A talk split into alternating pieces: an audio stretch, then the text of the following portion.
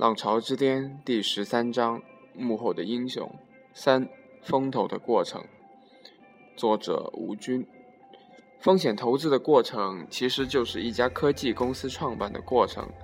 在美国，一家新兴的科技公司的过程通常是这样的：来自思科公司的工程师山姆和 IBM 公司的工程师强尼发明了一种无线通信的技术。当然，这种技术和他们所在的公司的核心业务无关。两个人觉得这种技术在很有商业前景，他们就写了个专利草案，又花了五千美元找了个专利律师，向美国专利局提交了专利申请。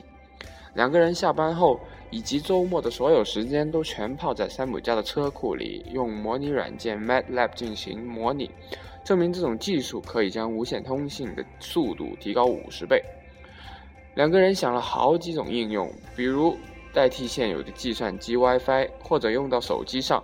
于是，在原有的专利上又添加了两个补充性的专利。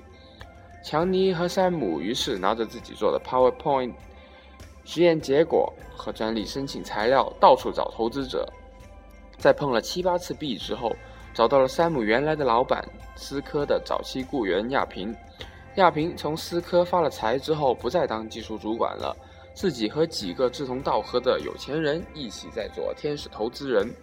亚平和不下百十来个创业者谈过投资，对新技术眼光颇为敏锐，发现山姆和强尼的技术很有独到之处，但是因为山姆和强尼讲不清楚这种技术的具体商业前景在哪里，建议他们找一个精通商业的人制定一个商业计划。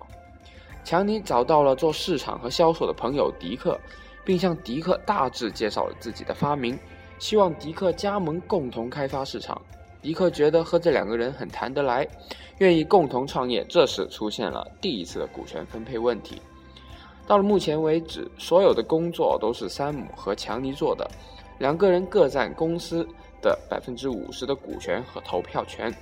迪克加盟后，三人商定，如果迪克能够制定一个商业计划书，他将获得百分之二十的股权。山姆和强尼将减持为各为百分之四十。迪克经过调查发现，山姆和强尼的发明在高清晰度家庭语音娱乐中心娱乐中心的前景十分可观，于是制定了可行的商业计划书，并得到了百分之二十的股权。三个人再次找到了亚平，亚平请他的朋友斯坦福大学的电机工程系的查理曼教授。做了个评估，证实山姆等人的技术是先进的，并且有相当的复杂性，而且有专利保护，别人不容易抄袭模仿。亚平觉得可以投资了，他和他的天使投资人觉得山姆、强尼和迪克的工作到目前为止是值一百五十万美元的，而三个创业者觉得他们的工作值二百五十万美元，最后商定定价是两百万美元。亚平和他的投资团队投入五十万美元，占股份的百分之二十。同时，亚平提出下列要求：亚平要成为董事会的成员，山姆、强尼和迪克三人必须从原有的公司辞职，为全职全职为新的公司而工作，并且在没有新的投资进来以前，三个人的工资不得高于每个月四千美元。山姆等三个人的股票必须按月在今后的四年里逐步获得。而不是在公司成立的时候立即就获得，这样如果其中有人离开了，他也只能得到一部分的股票。如果有新的任何融资的行为，必须通知亚平和他的天使投资团。现在山姆等人就必须正式成立公司了。为了将为了将来的融资和开展业务方便起见，他们在特拉华州注册了赛通科技有限公司。山姆任董事会主席，迪克和亚平任董事。山姆任总裁，强尼任主管技术的副总裁，兼任首席技术官；迪克任主管市场和营销的副总裁。三人均为共同创始人。公司注册股票为一千五百股，内部核算价格为每股零点二美元。在亚平投资后，该公司的内部估值已经从两百万美元增加到了两百五十万美元。以每股零点二美元计算，所有股东的股票为一千二百五十万股。那么，为什么会多出来二百五十万股呢？他们并没有相应的资金或技术做抵押，这些股票的存在，实际上稀释了所有股东的股权。为什么股东要印这种空头支票呢？因为他们必须留出来应对下面的用途：一、由于山姆等人工资很低，他们将根据自己的贡献拿一部分股票作为补偿；二、公司正式成立之后需要雇人，需要给员工发股票期权；三、公司还有一些重要的成员没有进来，包括 CEO，他们将获得相当数量的股票。接下来，山姆等人辞去了以前的职务，全职创业。公司很成功，半年之后做出了产品的原型。但是五十万投资已经花完了，公司也发展到了二十多人，二百五十万股票也用去了一百五十万股。这时，他们必须再融资。由于该公司的前景可观，终于得到了一家风险投资，比如红杉资本的青睐。红杉资本为该公司作价一千五百万美元，这时该公价该公司的股价每股值一美元了，比亚平投资的时候涨了四倍。红杉同意投资五百万美元，占百分之二十五的股份，这样总股数增加到了两千万股。同时，红杉资本将委派一人到该公司董事会。任职，山姆等人还答应由红杉资本帮助寻找一位职业经理人任公司的正式 CEO。双方还商定融资后再稀释百分之五，即一百万股，为以后的员工发期权。读者也许已经注意到，红杉资本现在已经成为了最大的股东了。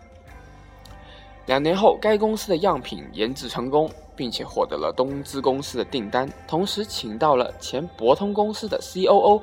比尔出任 C.E.O.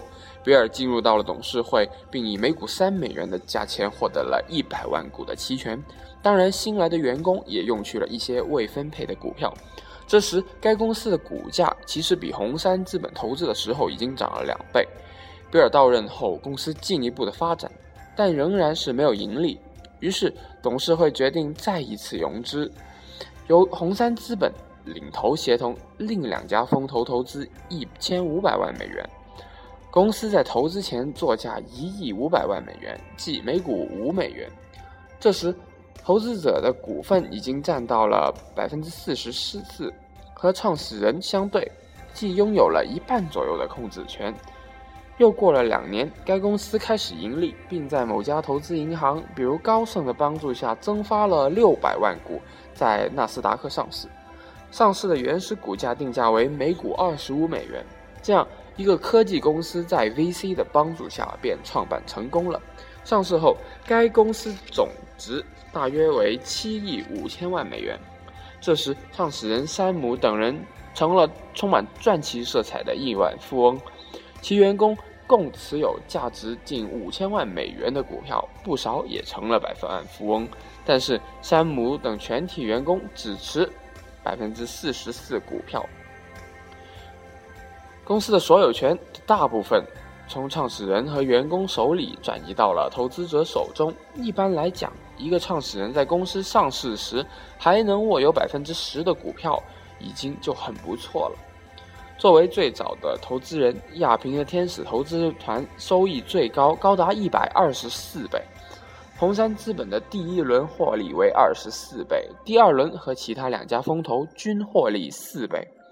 显然，越早投资一个有希望的公司，获利越大，当然失败的可能性也越大。一般大的风险投资基金都会按一定的比例投入到不同发展的公司。这样既保证基本的回报，也能够保证有得到几十倍回报的机会。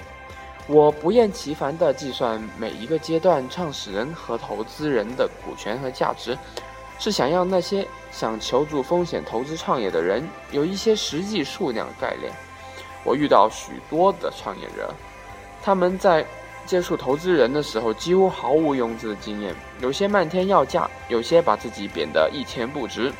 我们从这个例子中可以看到，风险投资必须是渐进的，在每一个阶段需要多少钱，投入多少钱，这样对投资者和创业者都有好处。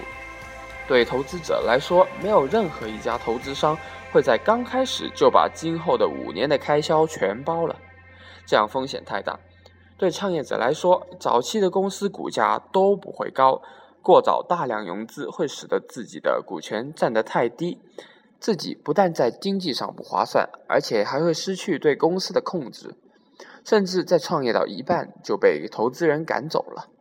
在上面的例子中，天使投资人和风投一共投入两千零五十万美元，在上市前占有百分之四十三的股份。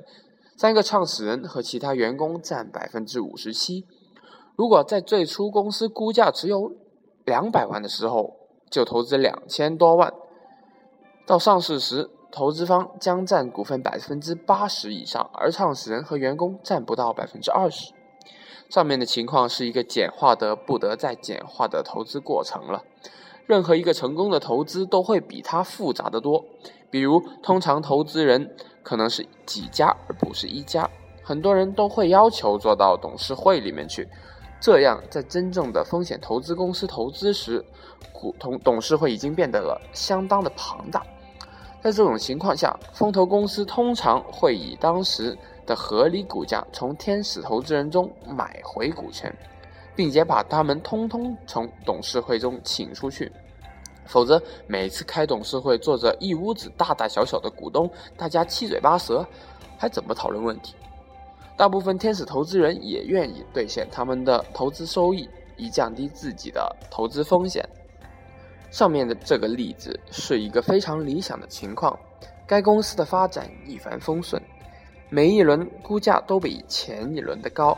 实际情况可能并非如此，不少公司在第一轮或者某一轮的风险投资资金用完的时候，业绩上也没有太大的起色。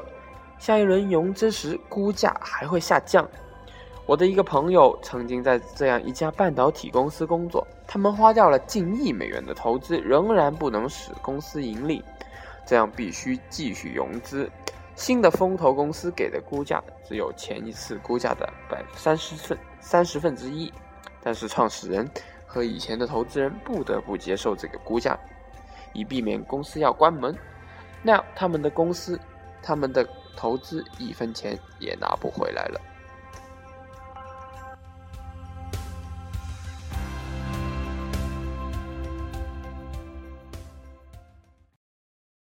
本期节目播放完毕。支持本电台，请在荔枝 FM 订阅收听。